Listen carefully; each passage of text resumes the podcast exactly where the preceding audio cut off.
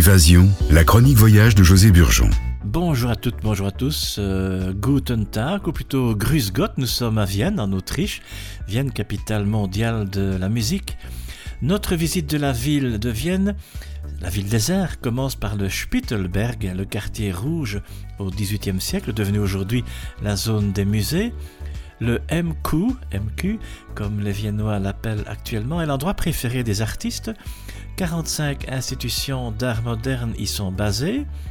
Un endroit que j'aime beaucoup, je conseille d'y aller, ce sont le château de Schönbrunn avec les, les écuries impériales, dit Hofstallungen, qui date de 1723. Marie-Thérèse a vécu au château de Schönbrunn, situé au sud-ouest de la ville.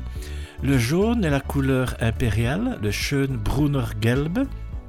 La dynastie des Habsbourg se situe entre 1273 et 1918, avec deux petites pauses. Le premier roi du Saint-Empire romain de la nation germanique est Rudolf Ier et le dernier, Franz Joseph, François Joseph. La ville impériale commence par la Heldenplatz et la célèbre Hofburg. La Hofburg était la résidence de François Joseph et la légendaire Sissi, Elisabeth. Le Stadtpark, poumon vert au cœur de la ville, date du milieu du 19e siècle. Le visiteur peut se promener dans ce très beau parc et admirer notamment la fameuse statue de Johann Strauss.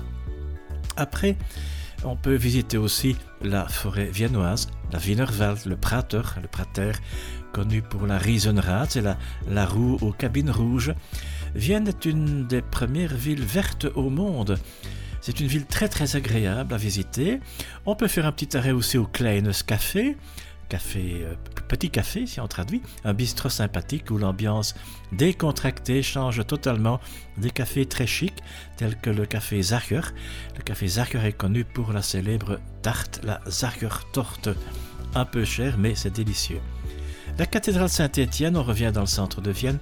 La cathédrale Saint-Étienne est l'endroit idéal pour scruter d'en haut le centre ancien, ses ruelles, ses placettes, ses parcs et les environs verdoyants de Vienne. Pour les amateurs de football, je vous donne rendez-vous euh, au stade du Rapide de Vienne. Nous sommes à Hütteldorf. On prend le, train et on est là après euh, un quart d'heure, 20 minutes. Mozart et Beethoven passaient volontiers au Griecher, Griechenbeissel. Le Griechenbeissel, si on traduit, c'est le bistrot des Grecs.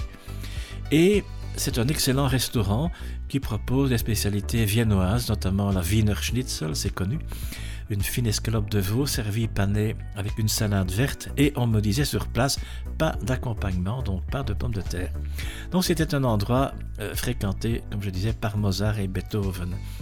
La vieille cave viennoise du XIIIe siècle Pia Keller présente un restaurant historique de renom et une collection de chapeaux très originels dans la cave à vin et j'ai vraiment apprécié ce magnifique décor et une carte de qualité, comme le menu Mozart avec euh, le chapon.